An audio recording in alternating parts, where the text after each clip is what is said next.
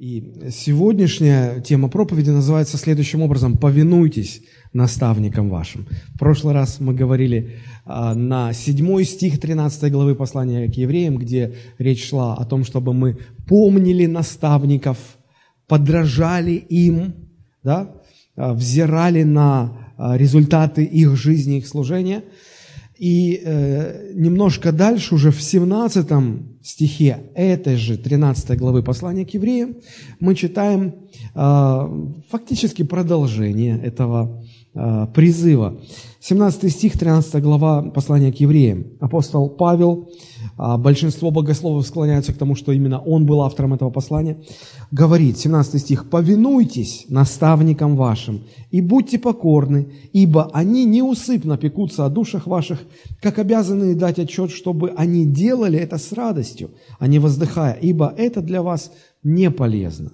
Молитесь и о нас, ибо мы умеем ибо мы уверены, что имеем добрую совесть, потому что во всем желаем вести себя честно. Особенно же прошу делать это, дабы я скорее возвращен был вам.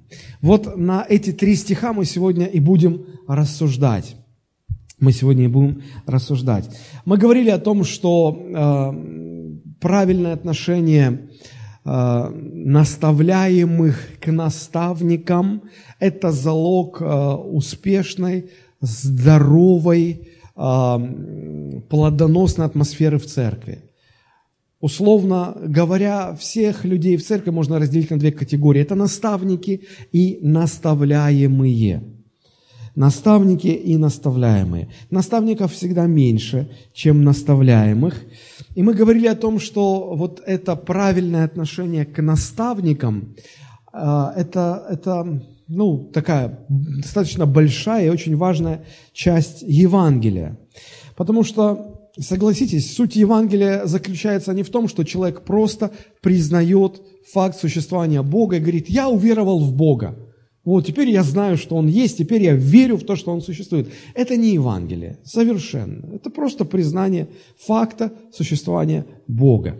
Суть Евангелия в том, чтобы подчинить, признавая Бога, подчинить свою жизнь Иисусу Христу, жить теперь по заповедям Христовым, а не по своим правилам, не по своим установлениям. Так вот, а жизнь в подчинении Христу предполагает обязательное членство в церкви, или, если вам не нравится это слово, обязательное э, участие в жизни церкви, жизнь в церкви. Невозможно э, подчинить свою жизнь Христу и при этом не быть частью поместной церкви. Это, этого невозможно. Это просто не может быть так. Вот. А церковная жизнь предполагает, что Бог э, поставил наставников – да, и, поста- и, и все остальные должны э, иметь правильное отношение к этим наставникам. Поэтому я и говорю, что э, если Евангелие – это посвящение своей жизни или подчинение своей жизни заповедям Христовым, и это предполагает жизнь в церкви, а в церкви Бог поставил наставников, чтобы они несли духовную ответственность за своих подопечных, то фактически получается, что правильное отношение к наставникам – это немалая часть Евангелия, это важная часть Евангелия или евангельской позиции каждого верующего. Я понимаю, что вопрос это очень и очень непростой, вопрос повиновения, да, сказано «повинуйтесь», «будьте покорны», но это сложно, это сложно. Ну, я вижу здесь, по крайней мере, четыре причины, почему это сложно. Во-первых, это сложно, потому что наша природа человеческая, она эгоистична. Правда же? Она вообще никому не желает подчиняться. Она хочет исполнять только свои желания.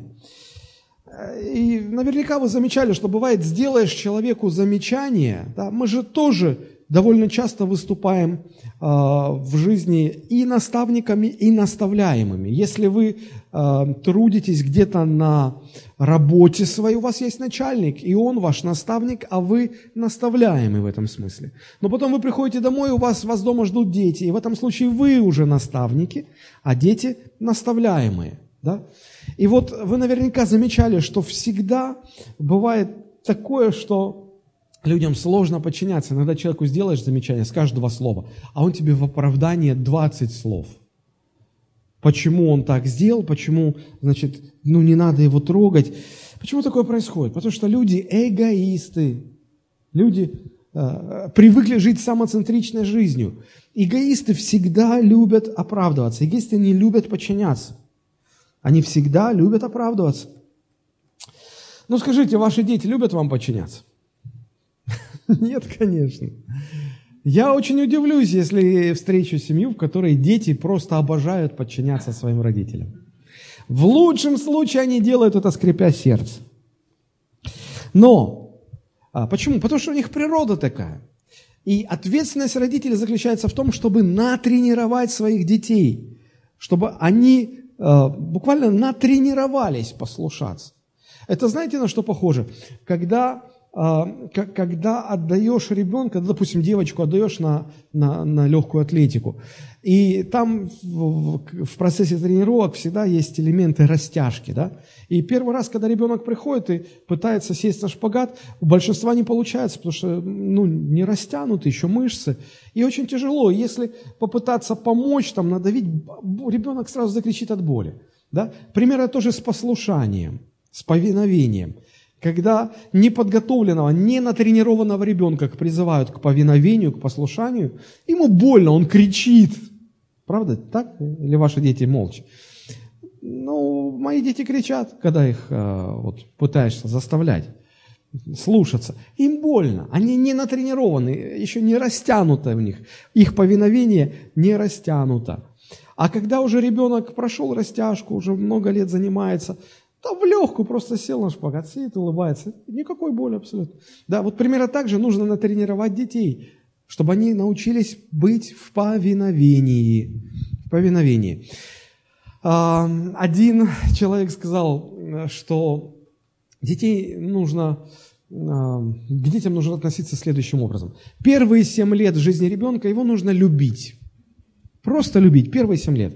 Вторые семь лет э, жизни его нужно воспитывать. Вот именно это когда нужно тренировать. С 8 до 16, вот этот период, тренировать послушание. Буквально тренировать. Э, третьи семь лет нужно стать лучшим другом для своего ребенка. А потом, когда ему уже исполнилось 21, отпустить его в самостоятельное плавание и молиться, чтобы у него все было хорошо. Мне кажется, что-то есть в, в этом э, совете. Вы можете взять его себе на вооружение. А, потому что если не приучить ребенка повиноваться, если не учить ребенка а, признавать авторитет, власть над собой, быть в повиновении у родителей, у старших, он потом вырастет как бурьян, и он потом будет презирать власть, он потом, ну, он потом никогда уже этому не научится.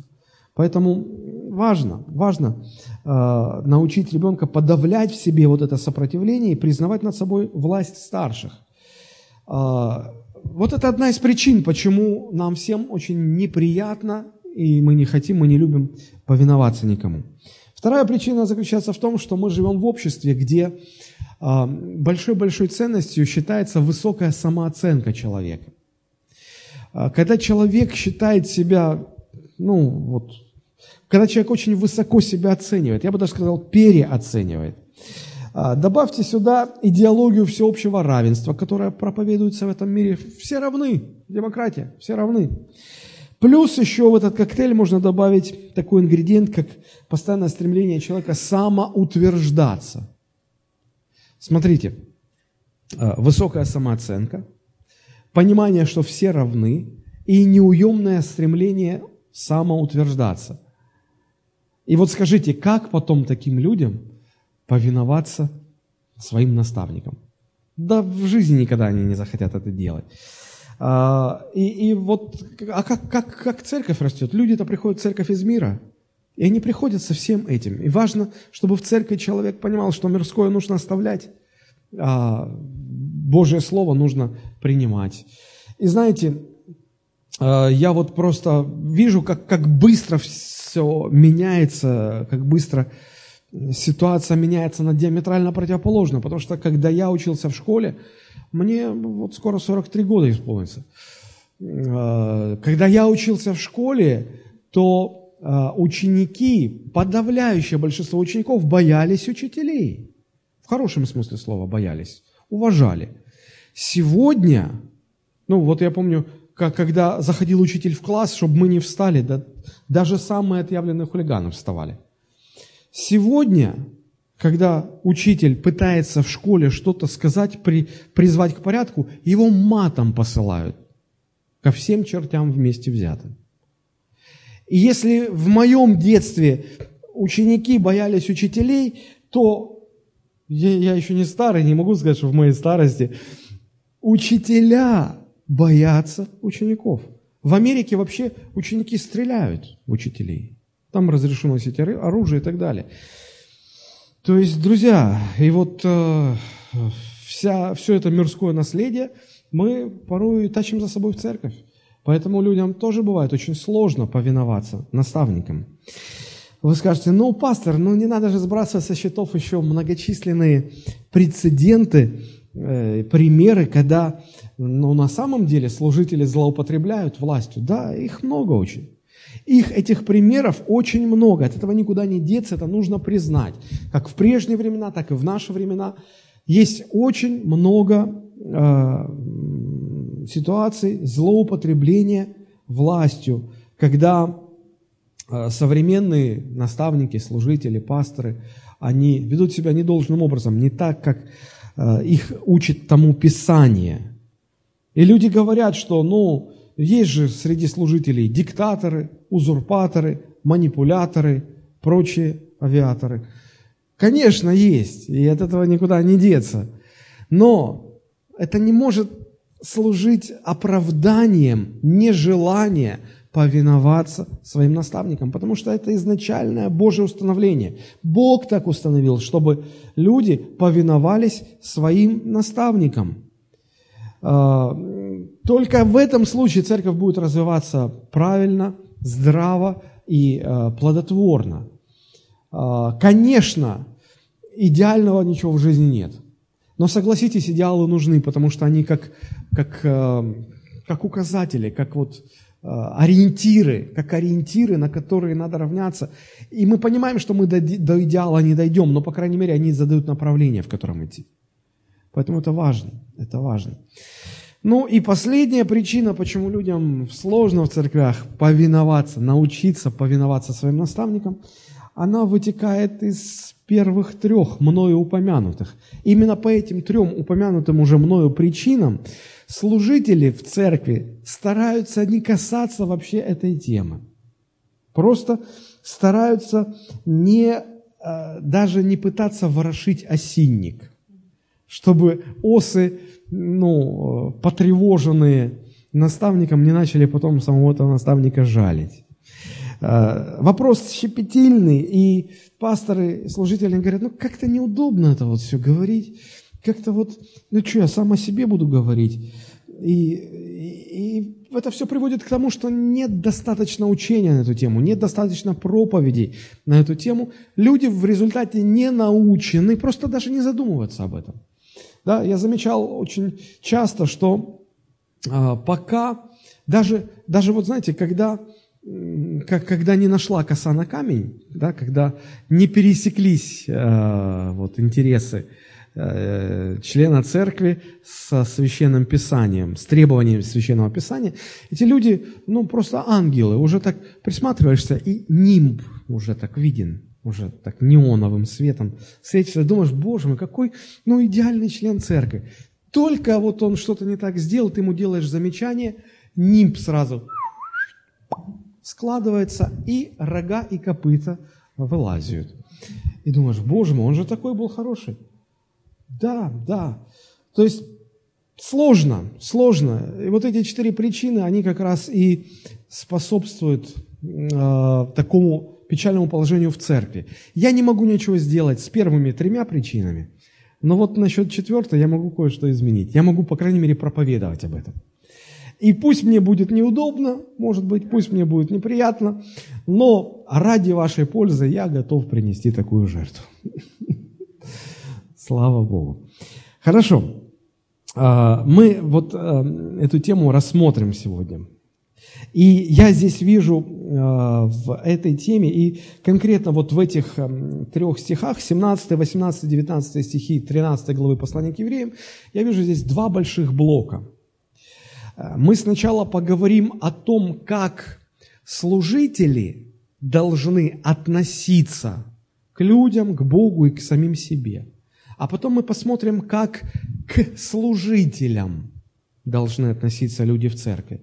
То есть, э, видите, здесь эм, двойное направление. Да? Вот если я служитель, то э, исследуемый нами сегодня отрывок мне, во-первых, говорит, как мне, как служителю, относиться к себе, к Богу и к людям, которым я служу. И дальше этот отрывок говорит, как людям, которые верены мне, в мое попечение, как им ко мне относиться, как к служителю. Вот эти два блока мы будем рассматривать. В первом блоке у нас будет три э, грани, да, во втором будет четыре грани. Итак, давайте посмотрим, как служители Божии или наставники. Под словом наставники мы понимаем пасторы, диаконы, там, руководители, ну, всякого рода наставники в церкви, да? Как они должны а, относиться, а к кому они могут относиться, к кому они могут иметь отношение? Да вот эти три позиции. К себе, к Богу, к людям.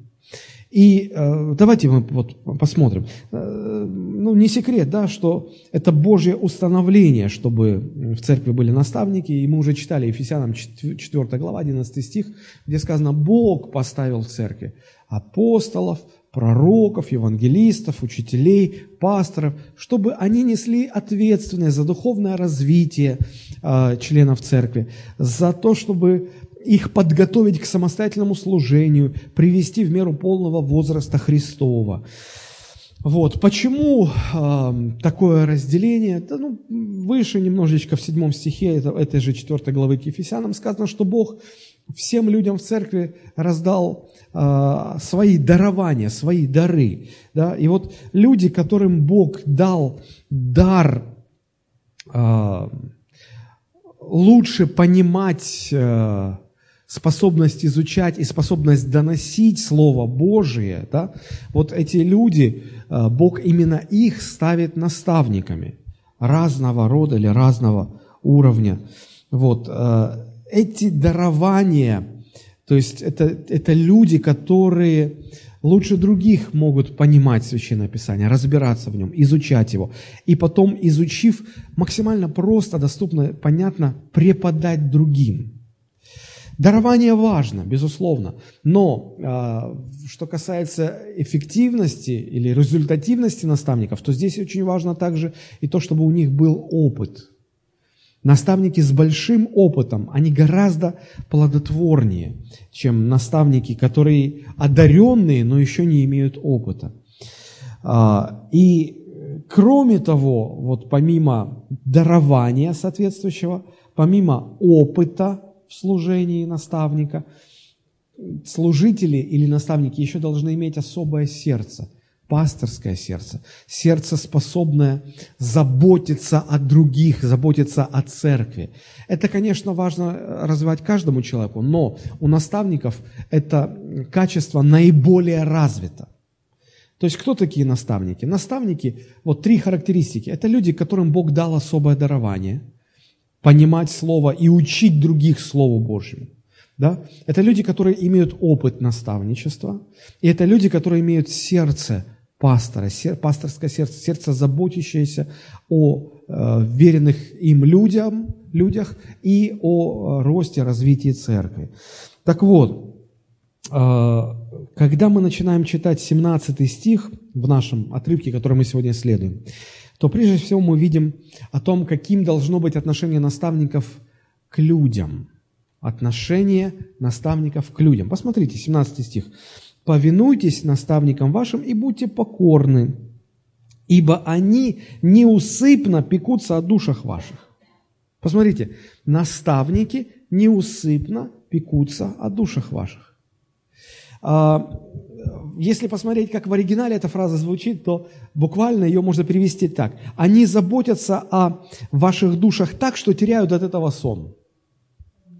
Вот э, вы когда-нибудь были охвачены какой-то идеей или желанием, или заботой какой-то, так, что вы даже спать не могли? Может быть, вот кто-то хотел купить машину, и он постоянно в интернете лазит, выбирает, смотрит. И уже жена говорит, иди спать.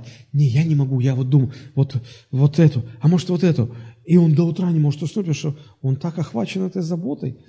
Вот. Или кто-то чем-то другим еще возбужден. А вот эти люди, они, они, они настолько, у них внутри заложена забота о людях, что они буквально теряют сон. Да? Это дословный перевод. Всякий настоящий наставник, он всегда будет именно таким. У него будет присутствовать это качество. А, вот как это проявлялось в жизни апостола Павла. Если мы читаем книгу Деяния, 20 глава, 31 стих, там речь идет о том, что а, апостол Павел собирает, а, сегодня это можно назвать пасторскую команду Ефесской церкви, и проводит встречу с ними. И в в процессе своей речи он говорит такие слова, обращенные к пасторской команде. 31 стих. «Посему бодрствуйте, памятуя, что я три года, день и ночь, непрестанно со слезами учил каждого из вас». Вот таким должно быть отношение наставника к своим подопечным. Важно, э, чтобы эти, эти люди проявляли эту заботу день, ночь, непрестанно, со слезами. А куда же без слез-то? Каждого учить, каждого в отдельности. Речь не о том, что апостол Павел э, лично учил каждого там из тысяч членов церкви. Нет, он обращает эти слова именно к пасторской команде.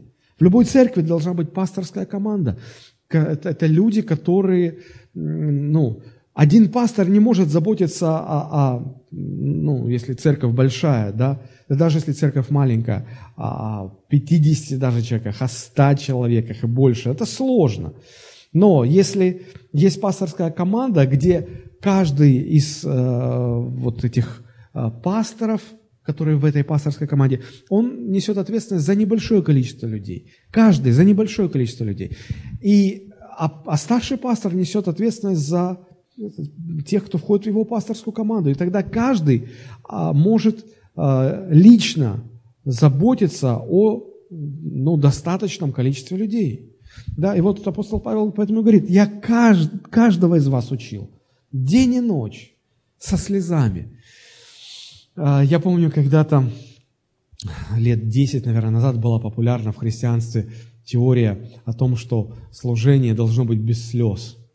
И я помню, как некоторые служители говорили, ну, для меня служение это легко, это как в ресторан сходить, просто послушать музыку, покушать вкусные блюда. И я сидел, слушал, думаю, то ли я что-то не понимаю, то ли что-то у меня это не с рестораном ассоциируется, а с чем-то другим, потому что ну, без слез не получается. И э, потом, когда я размышлял на эту тему, и потом вот натолкнулся на, на это место Священного Писания, подумал, слушайте, ну, может, у современных служителей как-то получается, может, действительно что-то у них. А вот у апостола Павла как-то не сложилось, без слез. Он говорит, со слезами. И я для себя понял, что ну, я вряд ли когда-нибудь стану лучше апостола Павла, и поэтому, если у меня со слезами, то так тому и быть. А почему со слезами? Да потому что очень часто ты говоришь человеку, объясняешь, что вот так, так и так, а он хлопнет дверью и скажет, да ну вас всех, а я считаю, что вот так вот. И это всегда причиняет боль и печаль наставникам. Поэтому без слез никак. А, а вот как апостол Павел описывает свое пасторское служение в Фессалоникийской церкви, в другой церкви. Посмотрите, 1 Фессалоникийцам, 2 глава, 7 и 8 стихи. А, апостол Павел пишет, 1 Фессалоникийцам 2, 7, 8. «Мы могли явиться с важностью, как апостолы Христовы, но были тихие, среди вас, подобно как кормилица нежно обходится с детьми своими. Так мы из усердия к вам восхотели передать вам не только благо, благовестие Божие, но и души наши, потому что вы стали любезны нам. А, позволю себе прочитать эту фразу в современном переводе. А мы, будучи апостолами Христа, могли бы дать вам почувствовать свой вес и важность. Ну как же, мы же сами, мы, мы апостолы, мы лично видели Христа. Между прочим, в, то, в те времена апостолами считались именно те, кто лично видел Христа или лично имел встречу. Хотя апостол Павел и не был учеником, одним из двенадцати учеников Христа, но у него была личная встреча со Христом. И апостолами признавались только те, кто лично знали Христа, видели его. Это э, сегодня, я не знаю, Очень многие себя называют апостолами, но мне кажется, это неправильно. Вот. И вот смотрите, Павел говорит, мы могли бы вам дать почувствовать свой вес, свою важность, но мы предпочитали этого не делать. Мы были среди вас как дети, и как мать лелеет младенцев у груди, так и мы души в вас не чаяли, и с радостью готовы были вручить вам не только Божью весть, но и саму нашу жизнь. Вот как сильно мы вас полюбили. Однажды э, в, в некоторых крупных церквях проводили опрос, что больше всего люди хотят видеть в своих пасторах, в своих служителях. Знаете, что было на первом месте? Первое, вот, вот подавляющее большинство голосов, вот первое, что хотели люди видеть, чтобы пасторы их любили. Вот просто, чтобы их любили. Поэтому наставники, они всегда должны помнить о том, что э, сама их позиция наставников предполагает, что они должны любить людей, они должны заботиться о людях, и они должны ну, всех, всего себя отдавать, заботе о благополучии этих людей, духовном благополучии прежде всего. Это образ жизни. Это образ жизни. Знаете, чем отличается э, труд пастора от э, труда э, человека любой другой профессии? Разница простая очень. Дело в том, что на какой бы работе вы ни работали, кроме пасторской, у вас всегда есть часы работы. Вы утром приходите на работу, отработали, вечером пошли домой, все, вы уже по профессии не занимаетесь. А пастор не может себе такое позволить. Уходя из э, церковного офиса, пастор продолжает быть пастором. Он пастор э, каждый, ну, все 24 часа в сутки. И он, он, он не может по-другому. Да? И это накладывает отпечаток и на жизнь его жены, детей, на его семью, одним словом. То есть это, этого не избежать. Человек звонит э, ночью, человек звонит утром, люди просят встретиться э, в любое время. И э, согласитесь, что люди не часто задумываются о том, что, ну, вот, ну это как дети, да, вот им что-то нужно, они, мама, а мама же, мама 24 часа в сутки, правда? Мама же не может сказать, так, я мама с 9 утра и до 6 вечера. Дальше я жена своего мужа. И не трогайте меня, пожалуйста. Нет, она мама 24 часа в сутки. И дети именно так его воспринимают. И люди в церкви тоже так смотрят на, на своих пасторов. Ну, ну они, они пасторы всегда по жизни. Да, да. Вот как апостол Петр описывает ответственность пастора. Это первое послание Петра, пятая глава, первые четыре стиха. Пастырей ваших умоляю я, сопастырь и свидетель страданий Христовых, и соучастник в славе, которая должна открыться. Пасите Божие стадо, какое у вас, надзирая за ним непринужденно, но охотно и богоугодно, не для гнусной корысти, но из усердия, и не господствуя над наследием Божьим, но подавая пример стаду. И когда явится пастырь-начальник, вы получите неувидающий венец славы. А, мне всегда интересно, когда а, где-нибудь на пасторских конференциях начинают учить на тему а, того, какие инструменты влияния есть у пастора. Мне всегда на это интересно смотреть, наблюдать, потому что если верить Писанию, а мы такие, как верующие, призваны верить Писанию, то у пасторов существует только один инструмент влияния. Нет, не молитва. Посмотрите не господствовать над наследием Божьим, но подавать пример стаду. Единственный инструмент влияния у наставников – это своим примером. Своим примером объяснять, показывать, все. Больше инструментов нету. Да? А, обычно руководители, или когда к руководителям обращаются, говорят, что а, ну, у руководителя есть фактически только два инструмента. Да? когда руководитель говорит, делай как я и делай как я сказал. Вот делай как я сказал не работает. А делай как я, как ты видишь у меня, в моей жизни, это единственный инструмент. Поэтому э, наставники, конечно, по отношению к людям должны проявлять максимально заботу, любовь, внимание. И если мы исследуем вот эти все отрывки, так вот просто времени сейчас не, хватает, не хватит нам на это, то мы можем выделить пять конкретных э, обязанностей, что ли, наставника по отношению к своим подопечным. Ну, во-первых, это обеспечивать веренных ему овец духовным питанием, кормить духовно. Наставники должны кормить духовно. Да? А, вторая функция – заботиться об их духовном здоровье. Ведь не зря наставников называют пастырями или пастухами. Вот что пастух должен делать для овец, то наставник должен делать для своих подопечных. Значит, во-первых, кормить, во-вторых, заботиться об их духовном здоровье, в-третьих, помогать им вести богоугодную жизнь, помогать в этом. Четвертое, защищать от духовных опасностей. И последнее, снаряжать всем необходимым для того, чтобы они уже сами могли служить Богу. Вот пять простых, очень, очень таких вот э, функций для любого наставника. Вот, таково э, положение наставника по отношению к людям. То есть вот как, как наставник должен к людям относиться. Мне кажется, с этим все понятно, правда? Теперь следующее, если мы читаем дальше, 17 э, стих, мы увидим, как наставники должны относиться к Богу. Смотрите, 17 стих, читаю. «Повинуйтесь наставникам вашим и будьте покорны, ибо они неусыпно пекутся о душах ваших». Мы об этом поговорили. Да? И дальше что сказано? «Как обязаны дать отчет». Кому? Богу. Богу. Они обязаны дать отчет. Быть пастором или быть наставником – это сложно, это непросто. Хотя многие думают, что это не так уж и сложно.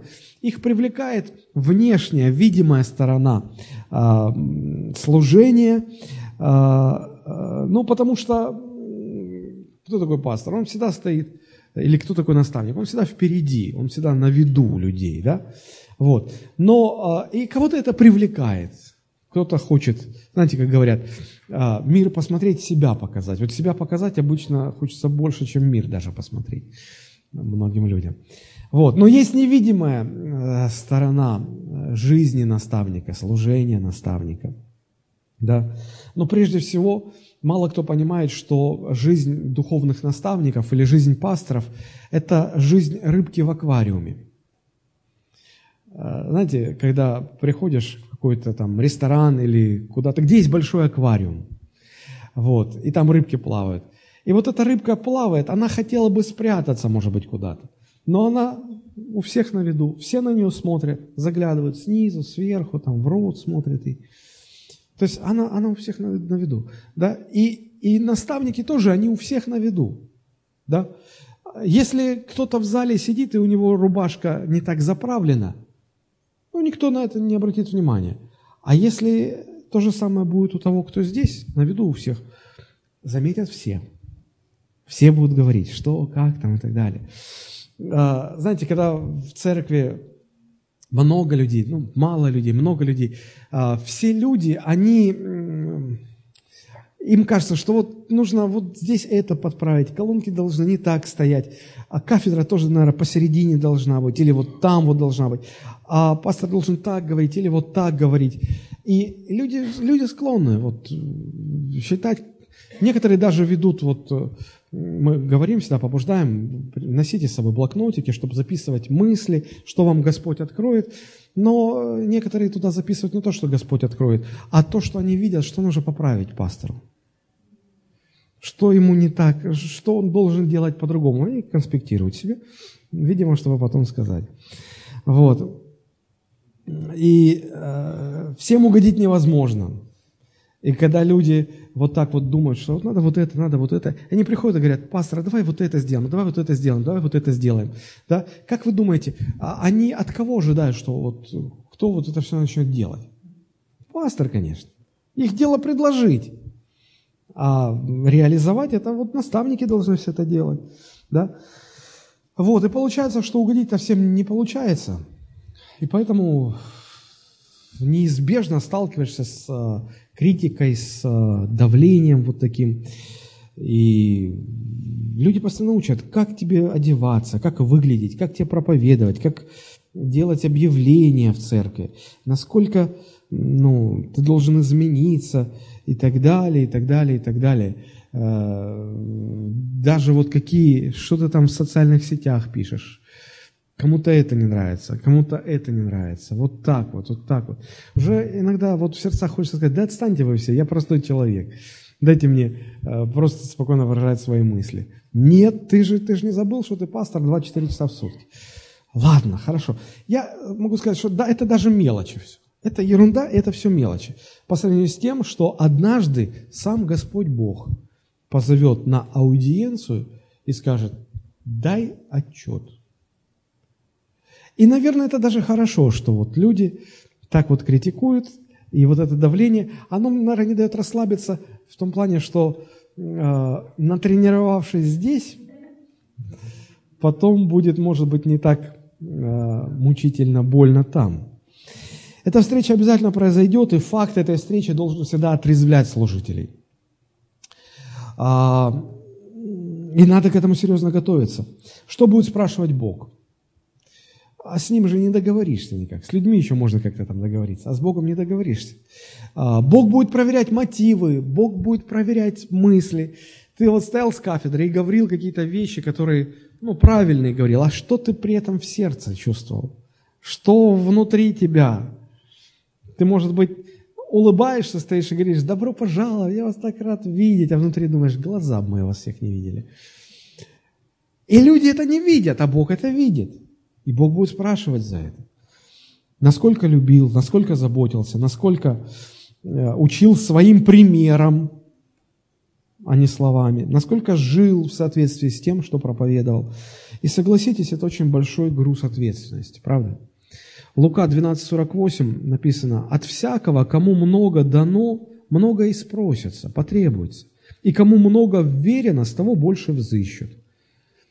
А апостол Иаков говорил еще а, конкретнее, 3 глава, 1 стих, «Братья мои, немногие делайтесь учителями, зная, что мы подвергнемся большему осуждению». Современный перевод так звучит. «Братья, не стремитесь все стать учителями. Знайте, что нас, учителей, будут судить более строго. И наставников Бог будет судить более строго, чем наставляемых, чем тех, кого они наставляли». Кто-то, наверное, выдохнул так, слава Богу. Если что скажу, это вот мой пастор домашней группы. Но знаете, что здесь сложнее всего, друзья? Сложнее всего, что если ты честный человек, то ты всегда будешь видеть в себе свои недостатки. Всегда будешь видеть свое несовершенство, будешь понимать, что ты не дотягиваешь до Божьих стандартов. Э, люди в нашей пасторской команде, они всегда меня упрекают в том, что пастор задирает планку так высоко, что просто, ну, то... друзья, вы даже не понимаете, что значит высоко. Вы даже не понимаете, что значит высоко. Бог задает такой уровень стандартов, что это, ну как это сказать, Почему я стремлюсь к высоким стандартам? Потому что я вижу, какие стандарты задает Бог. Поэтому не обижайтесь на меня. Лучше, как говорил Суворов, пусть будет тяжело в учении, но тогда в бою будет легко. И вот э, груз вот этой ответственности, он постоянно давит. С одной стороны, давление и критика от людей, это даже дети э, наставников замечают, пасторские дети. На них смотрят не просто как на детей. Они, о, это сын пастора, о, это дочка пастора.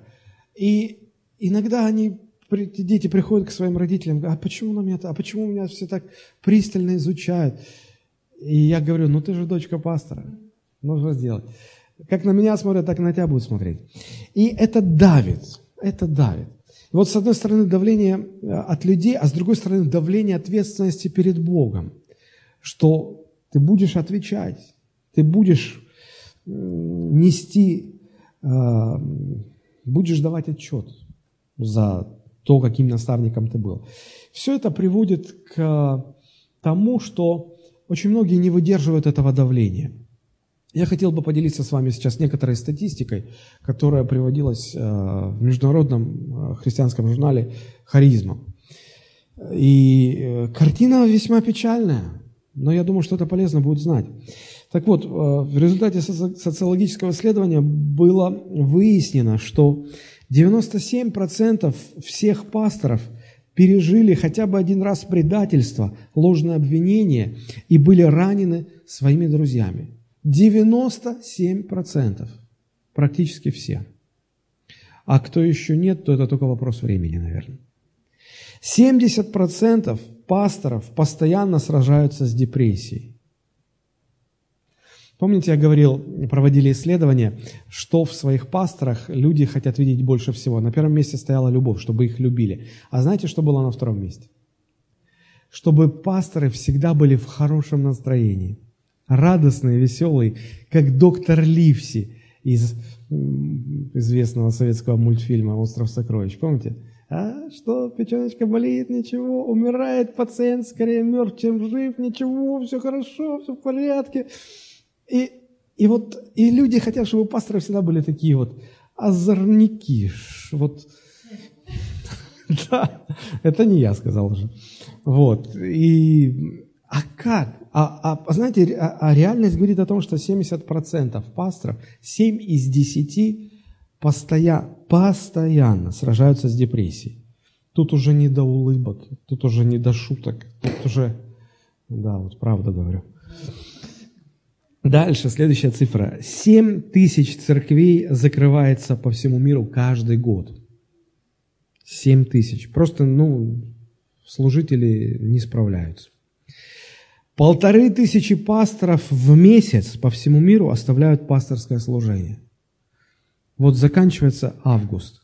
За этот месяц полторы тысячи пасторов отставили свое служение по разным причинам. И так каждый месяц. 10% пасторов каждый год уходят в отставку. 80% пасторов постоянно борются с унынием. А люди хотят, чтобы всегда улыбались, веселые были, радостные. Реальность другая. 94% пасторских семей страдает из-за давления служения. 94% пасторских жен говорят своим мужьям, лучше бы ты не был пастором, лучше бы ты был обычным человеком, ходил на простую работу, зарабатывал бы деньги, и мы бы так не мучились. 94% пасторских семей страдают из-за давления служения, и в том числе из-за бедности. Большинство пасторов – это бедные люди, это не богатые люди. А, если в бизнесе есть возможность развиваться, увеличивать продажи, и там есть рост, то в служении нет такого. Ты ничего не продаешь. Ты ничего никому не продаешь, ты служишь. Ты служишь. 78% пасторов, а это вообще шок для меня был, 78% пасторов не имеют близких друзей. У них нет друзей вообще, близких друзей.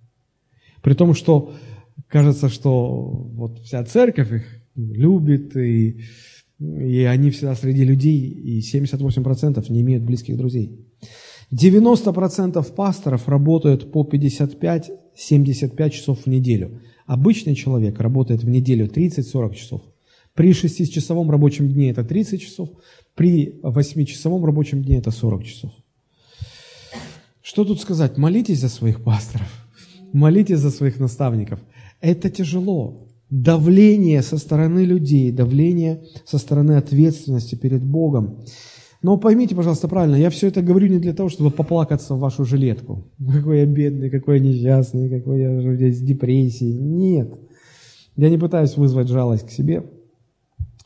Но я понимаю, что люди в церкви должны знать эти вещи.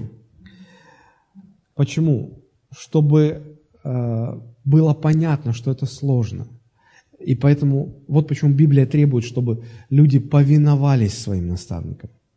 Это, это и без того сложно. Еще если э, люди не будут повиноваться наставникам, то это только усугубляет ситуацию. То есть это как одна из причин.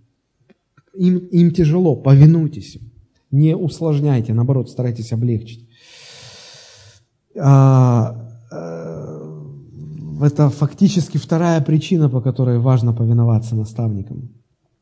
Первое, потому что они неусыпно пекутся. Второе, а, потому что они обязаны дать отчет. Да? И в то же время это все а, характеризует, как наставники должны относиться к людям, к Богу. И последняя а, характеристика, как наставники должны относиться сами к себе. Это тоже очень важно. Посмотрите. 18 стих написано. «Молитесь о нас, ибо мы уверены, что имеем добрую совесть, потому что во всем желаем вести себя честно. А, обращаясь с, просьбой, с просьбой молиться о наставниках, и в том числе апостол Павел себя в это, в это э, число включает, говорит, молитесь и обо мне тоже, молитесь о нас. И он здесь говорит, что мы уверены, что имеем добрую совесть, потому что мы во всем желаем вести себя честно. Фактически здесь речь идет об отношении наставника к самому себе. Каким должно быть отношение наставника к самому себе? Это должно быть э, отношение доброй совести. Что это значит? Когда пастор, служитель, наставник смотрит на самого себя, э, знаете, что больше всего он видит? Свое несовершенство, свои косяки и просчеты – а, большинство пасторских косяков, простите за такой жаргон, люди не замечают, но они есть. И я за собой много чего вижу. И я очень часто чувствую свое бессилие и неспособность. И мне иногда кажется, Господи, ну зачем ты меня призвал? Ну я, я не подхожу, я не справляюсь, у меня много чего не получается. И чтобы как-то вот справиться с этим, как-то утешиться, как, как найти вот эту, эту золотую середину, когда... Потому что, знаете, э, часто пасторы впадают в одну из двух крайностей. Они либо очень серьезно, ну не то, что серьезно, они либо очень остро осознают свою ответственность перед Богом и из-за этого живут в постоянном страхе. Что вот Господь сейчас как сразу по башке даст, чтобы ты был более совершенный. И этот страх, он не дает им развиваться в служении. Они боятся брать какие-то новые ответственности, новые служения начинать, может быть, которым Бог их призывает. Они боятся. А как же? Ну вот, а мне же отвечать придется. Я, я, я, я не справляюсь. Я, я просто человек, обыкновенный человек. И вторая крайность, когда служители становятся настолько толстокожими, что да ладно, ну, ну будет Бог спрашивать. Но в конце концов, ну да, я несовершен, но, слушай, ну, а где лучше есть? А где лучше? Ну, ну уйду я, да. А, а так я вот какой-никакой, ну хоть здесь служу. И то, и то неправильно. Золотая середина – это когда, осознавая свои несовершенства, пастор проверяет себя, служитель, наставник проверяет себя на предмет чистой совести. Есть ли во мне чистая совесть? А как это узнать? Вот перед Богом когда я остаюсь один на один перед Богом. Есть ли во мне это желание во всем вести себя честно? Вот если есть, если я прохожу эту проверку, я, понимая, что я несовершен, я все-таки говорю, Господи, ну, я вот делаю, что могу. Да?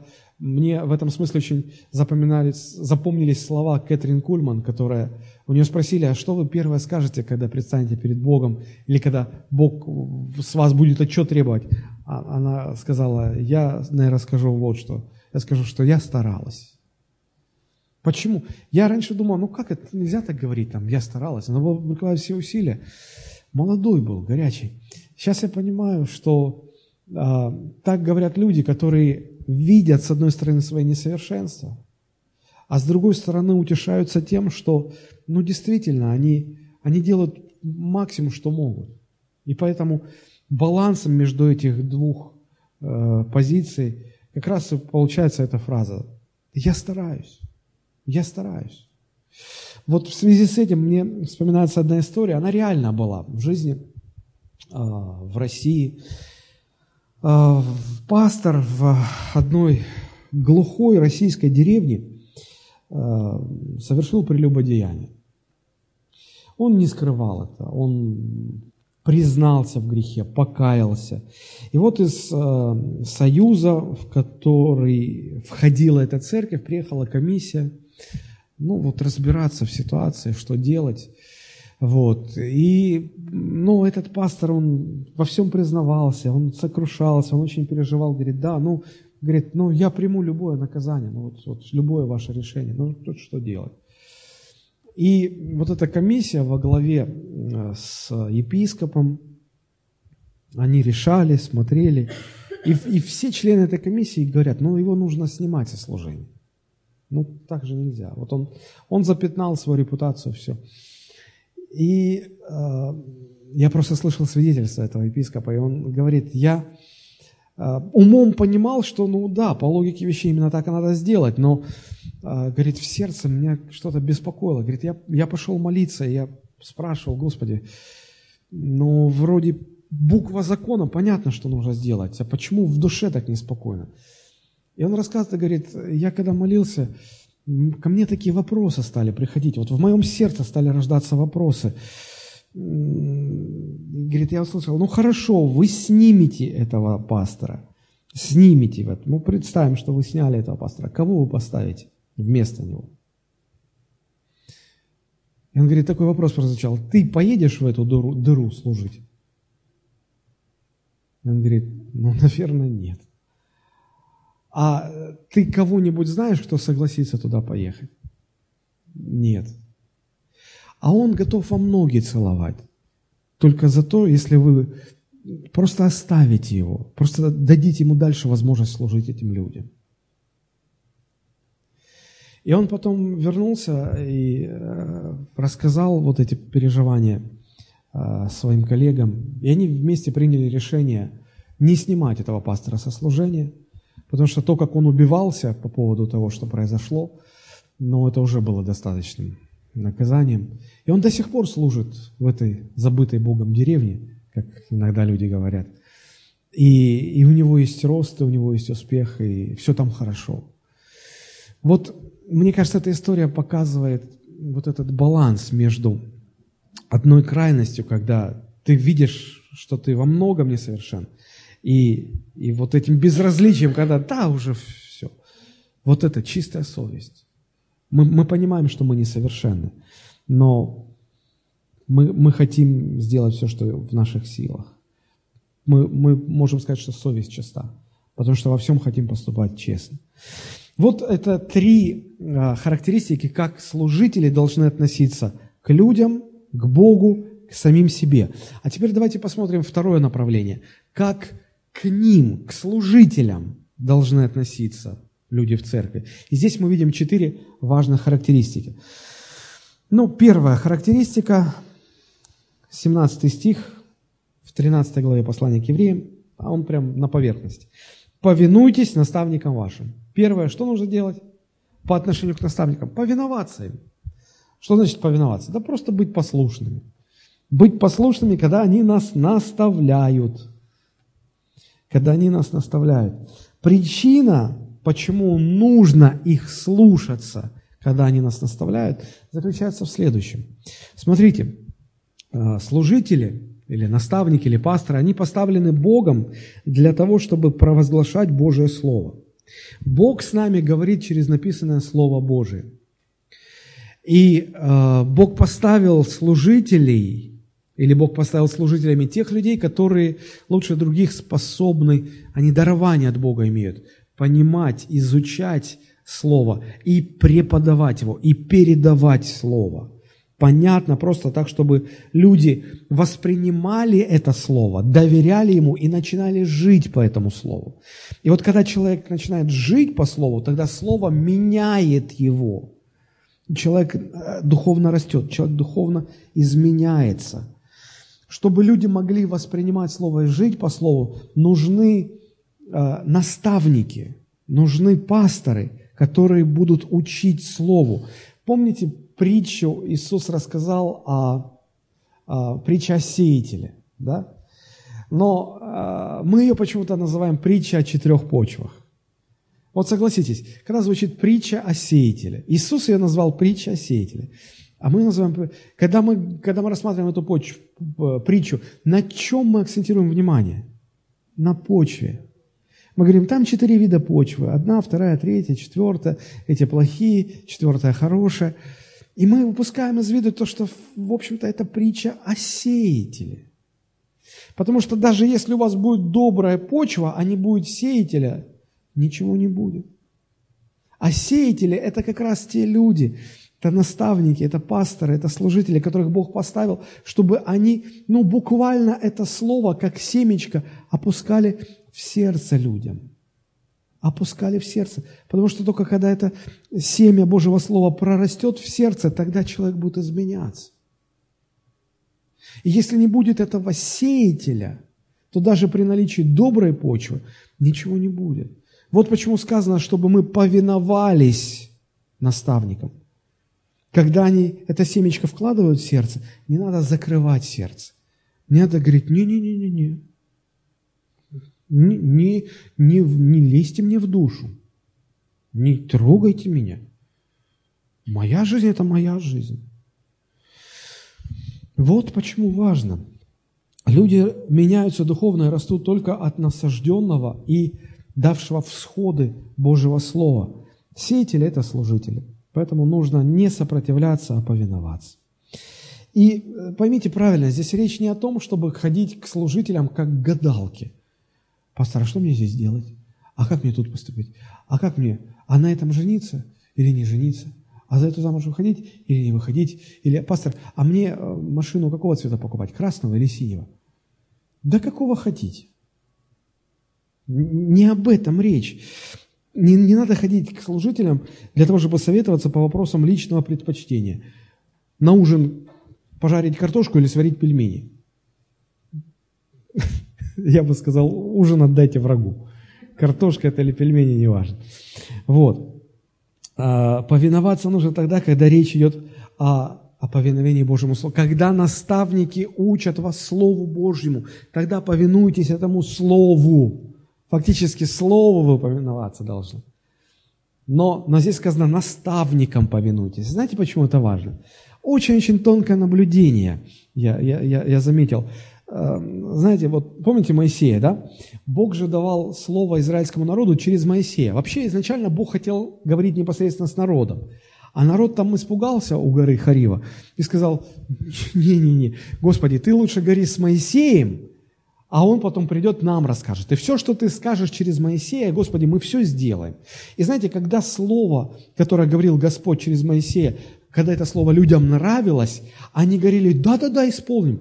Помните такие слова? И все, что ты не скажешь, мы исполним. И они так всегда подчеркивают, о, это Слово Божие. Моисей принес, и говорит, это Слово Божие, мы его исполним. Господи, смотри, мы исполняем. Господи, смотри, я исполняю вот заповедь о десятине. Вот, все видели, я исполняю. Вот.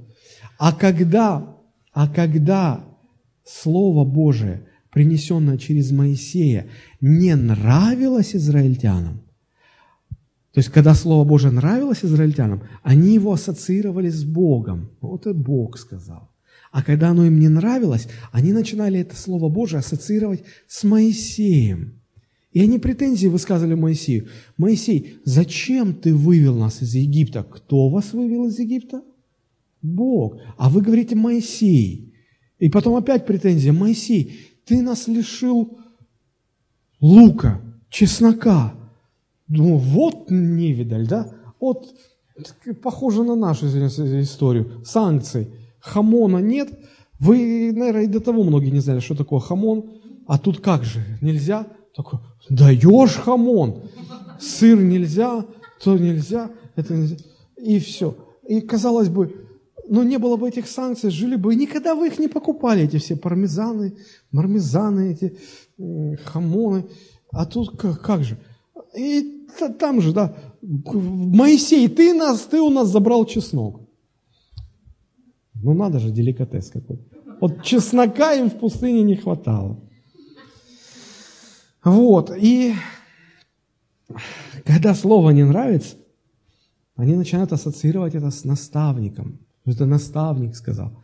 Да ты нас завел сюда, чтобы мы тут в пустыне умерли. Ты хочешь, чтобы мы умерли. Замечаете? Тонкая такая вещь. Не надо повторять ошибки израильтян. Потому что когда нам нравится Слово Божие, которое пасторы нам проповедуют, Мы говорим, пастор, аминь, аллилуйя, Слово Божие, я исполняю, смотрите. А когда пастор говорит Слово Божие, которое не нравится, люди начинают говорить, ну, это же пастор сказал. А он же что же человек? Люди могут ошибаться. Пастор, ну, мы, конечно, принимаем к сведению. Но... И вот для таких людей, которые говорят, ну, это же пастор сказал, вот почему написано, повинуйтесь наставникам вашим. Хорошо, ассоциируйте слово с наставниками? Хорошо. Повинуйтесь наставникам вашим. Повинуйтесь наставникам вашим. Удивительно. А, знаете, а что, если не послушаться наставников? А что произошло с израильтянами, которые не послушались Моисея? Они 40 лет круги нарезали по пустыне. Если вы карту посмотрите, то фактически путь из Египта до земли ханаанской, ну фактически его за две недели можно пройти. Ну если с привалами там в развалочку, но, но, но не более месяца. Вот просто раз. А они 40 лет круг, кругами, кругами, кругами ходили, пока там не померли. Я думаю, что это хорошее предостережение для нас, потому что когда люди сегодня в церкви отказываются слушать своих наставников, а я объяснил по какой причине. Потому что когда не нравится, они говорят, ну это пастор сказал. Когда нравится, о, это Бог говорит, а это пастор сказал. А пастор может, а вот сказано, повинуйтесь пасторам, повинуйтесь наставникам. Да? А что если не, не делать? Ну, можно так вот в церкви нарезать кружочки. 40 лет полностью бесплодной жизни. Опасно это. Не надо, нехорошо это. А, важно просто от сердца, от сердца быть послушными. Как написано Римлянам 6.17. «Благодарение Богу, что вы, быв прежде рабами греха, от сердца стали послушны тому образу учения, которому предали себя». Все очень просто. И последняя деталь, которая здесь интересна, сказано, повинуйтесь наставнику. Наставникам. Во множественном числе. Я хочу сделать акцент, что это очень важно, что во множественном числе. Везде, когда вы будете читать в Новом Завете, речь идет о пресвитерах, наставниках, пасторах, э, епископах. Везде идет речь во множественном числе. Почему? Потому что очень важно, чтобы в церкви была пасторская команда, говоря современным языком. Потому что один человек, один пастор, один наставник – это действительно человек, и он действительно может ошибаться. Мало ли, мало ли в обольщение, в заблуждение попал. И вот что, мы все люди. Вот почему нужна пасторская команда, чтобы э, в сложных ситуациях не единолично пастор управлял церковью, а чтобы была пасторская команда. Я, когда у нас в церкви возникают конфликтные ситуации, когда люди начинают какую-то бучу поднимать, я всегда их приглашаю на пасторскую команду, чтобы, ну, потому что они, как правило, говорят, пастор, ну это, твои, это твое. Вот, ну, вообще мы узнавали, все люди в церкви думают, как мы. Я говорю, приходите, пожалуйста, на совет церкви, давайте вот ну, вы просто расскажете свою позицию, пусть все остальные пасторы домашних групп тоже выскажут. Может, действительно я что-то ну, занесло меня. И когда они приходят и, и озвучивают свою позицию, они смотрят не только пастор, но и все остальные говорят, ну подождите, ну слово же говорит вот так, что же вы творите-то? иногда это способствует тому, чтобы люди задумались, что они что-то не так делают. А, конечно, все люди могут ошибаться, но так, чтобы все сразу ошибались, такого не бывает. Вот такого не бывает. Такого не бывает, что я в ногу иду, а весь мир не в ногу. Ну, так не бывает. Вот, и поэтому, когда пасторская команда стоит на слове «обличает непокорного», то это уже не, не диктаторское, не авторитарное управление церковью. Это, это по Писанию. Хорошо. Первое отношение к наставникам – это повинуйтесь им. Второе, смотрите, что мы видим. 17 стих. «Повинуйтесь наставникам вашим и будьте покорны». Вы скажете, это одно и то же. Нет, это не одно и то же. Если первое говорит о том, что нужно быть послушными, когда вас наставляют, то второе сказано, покоритесь им. Это значит признать авторитет наставников. Приз... покориться их авторитету, починить себя, понимая, что это Бог так установил. Это Божье установление, это Божий порядок. Вот как об этом же эм, сказано в послании к фессалоникийцам. 1 э, Фессалоникийцам, 5 глава, 12 стиха. «Просим же вас, братья, уважать трудящихся у вас и предстоятелей ваших в Господе и вразумляющих вас. Уважайте их, признайте их авторитет и относитесь к ним с уважением». Дальше. «И почитать их преимущественно с любовью за дело их. Будьте в мире между собой». Теперь эти два стиха в современном переводе. Просим вас, братья, будьте признательны тем, кто усердно трудится среди вас, кто вас направляет и наставляет в Господе. Относитесь к ним с величайшим уважением и любовью за то дело, которое они делают. Будьте в мире друг с другом. Уважение к служителям необходимо, иначе наставляемые не смогут нормально развиваться в церкви. Церковь не сможет жить здоровой, плодотворной жизнью. Когда в церкви нет исполненных духом наставников, которые хорошо управляют людьми, и нет покорных этим наставникам людей, которые хорошо следуют, умеют следовать, тогда в церкви будет хаос, тогда в церкви будет нездоровая атмосфера, разделение. Фактически это открытая дверь для всяких духовных проблем открыть дверь и сказать, заходите в эту церковь. Хотите ослабить церковь? Действуйте в двух направлениях. Первое. Э, ослабляйте лидеров, ослабляйте наставников. Помешайте им исполнять их функции. Раз. А второе. Внушайте людям в церкви неуважение к наставникам, непокорность к наставникам, а, бунт против наставников. Вот это ослабляет церковь. Это фактически стратегия дьявола. Он действует в двух направлениях. Он ослабляет служителей, и он внушает всем остальным, не уважайте их, не любите их, противьтесь им. Это способствует развалу церкви. А, Библия призывает уважать наставников, и особенно тех, которые трудятся в Слове. Посмотрите, 1 Тимофею 5,17 написано, «Достойно начальствующим пресвитерам должен оказывать сугубую честь, Особенно тем, которые трудятся в слове и в учении. Особенно. Почему? Потому что от этого труда зависит вообще рост, успех церкви. Церковь растет не от того, что талантливые служители, а от того, что насаждается Слово Божие. Люди его принимают, Слово дает рост, Слово прорастает, и люди меняются. Вот почему а, преимущественно нужно почитать тех, которые в Слове трудятся. Итак, это второе. Первое э, – быть послушными Второе – признавать их авторитет и уважать их. Да? Третье, что мы видим? Э, читаем 17 стих. «Повинуйтесь наставникам вашим, будьте покорны они неусыпно пекутся о душах ваших, как обязаны дать отчет». И смотрите, дальше написано. «Чтобы они делали это с радостью, а не воздыхая, ибо это для вас не полезно». Очень важно, чтобы наставляемые заботились о наставниках. Вы скажете, подождите, подождите, это наставники должны заботиться о наставляемых? А тут ты говоришь, наставляемые должны заботиться о наставниках. Да, но заботиться в каком плане? Я попытаюсь объяснить. А, забота членов церкви о том, чтобы исполнение наставниками своих функций было в радость самим наставникам. Понимаете? То есть здесь наставляемые, они должны понять, что у них есть определенное соучастие в процессе.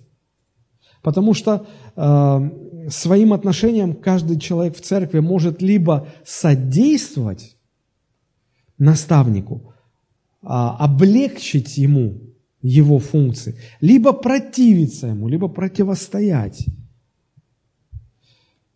либо способствовать развитию церкви, либо наоборот, блокировать это развитие.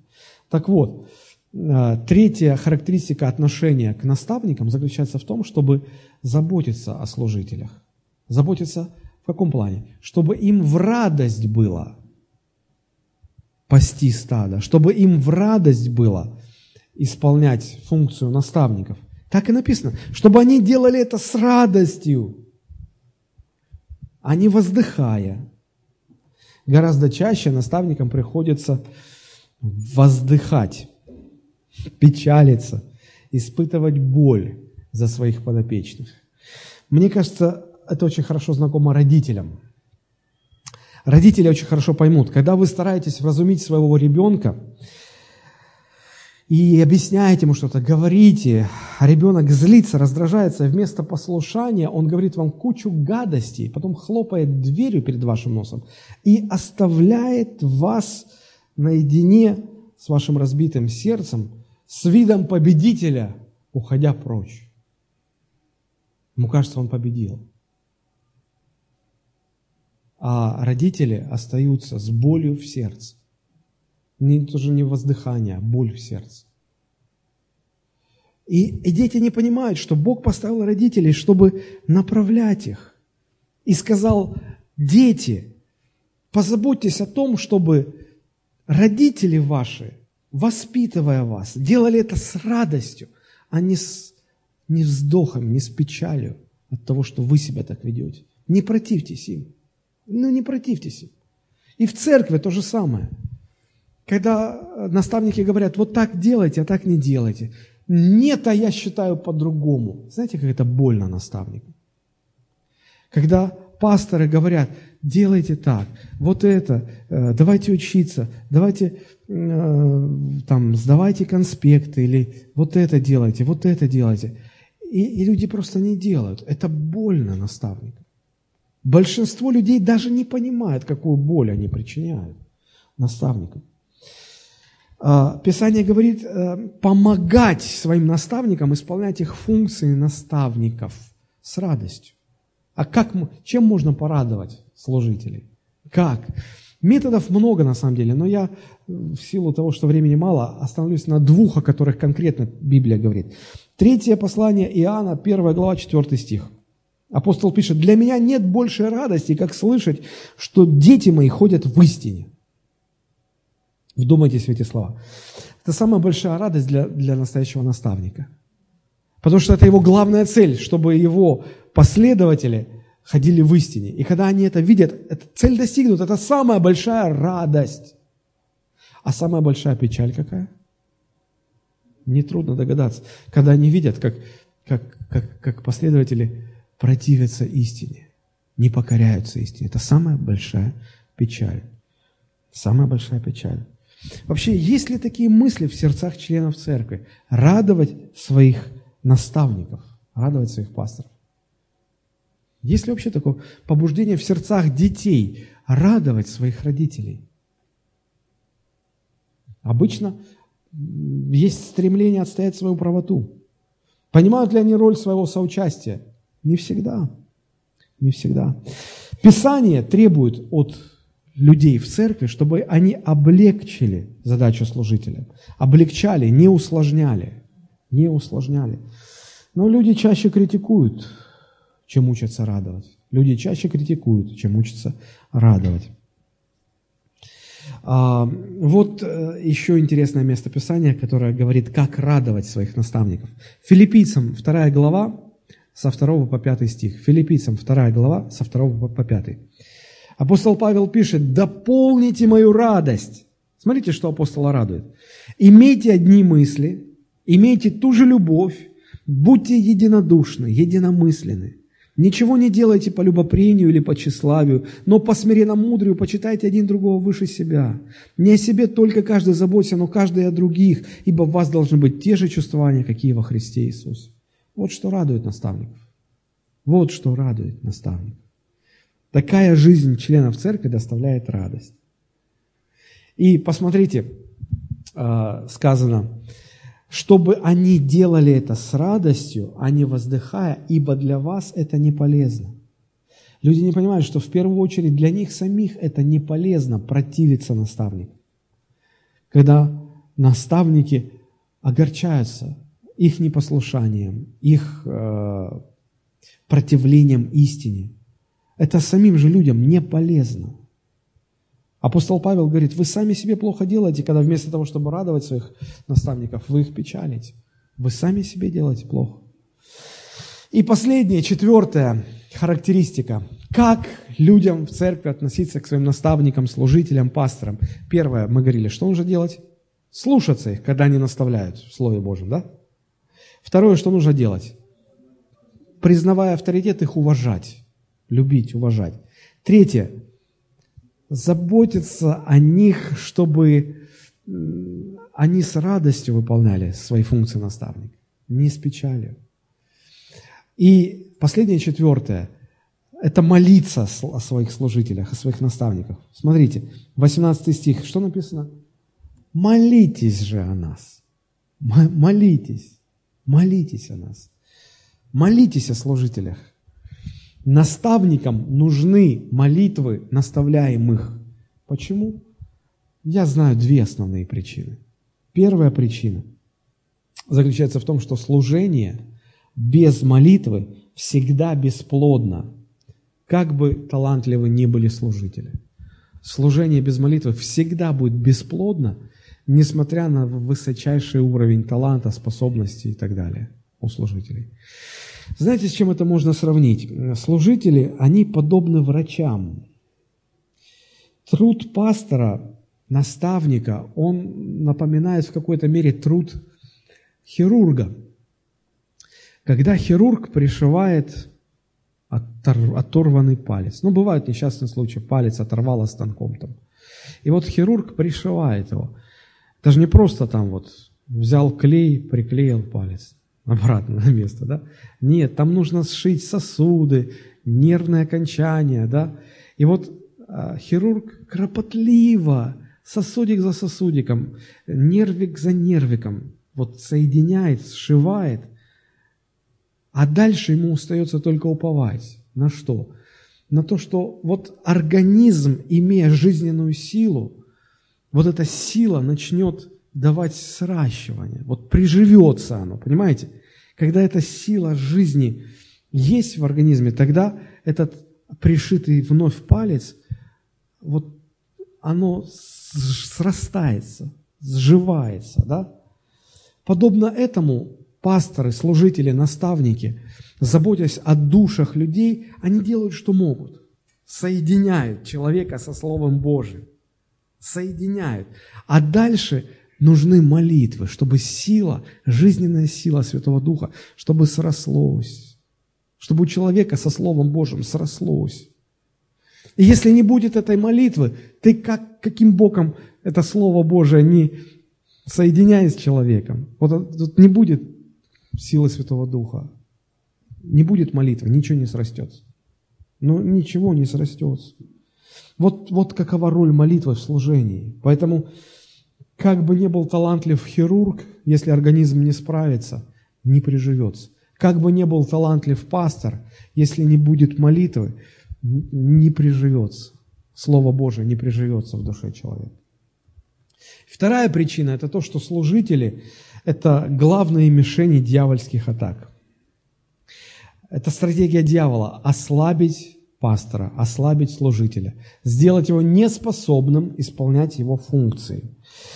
И кого-то дьявол увлекает славой, кого-то из служителей он обольщает похотью, кому-то разбивает семью, кого-то манит деньгами, кого-то он просто физически убивает. Сегодня каждый день в этом мире убивают, каждый день убивают служителей Христовых за их веру. Поэтому это все серьезно. Атаки дьявола тщательно спланированы, просчитаны, выверены и очень тщательно и последовательно реализуются. Это не шутки, это не игрушки. И поэтому важно молиться за своих служителей, за своих наставников, в том числе и в очень простых, кон- конкретных, практических вещах. Посмотрите, в 19 стихе апостол Павел пишет, «Особенно же прошу молиться, чтобы я скорее был вам возвращен». Наставники нужны в церкви.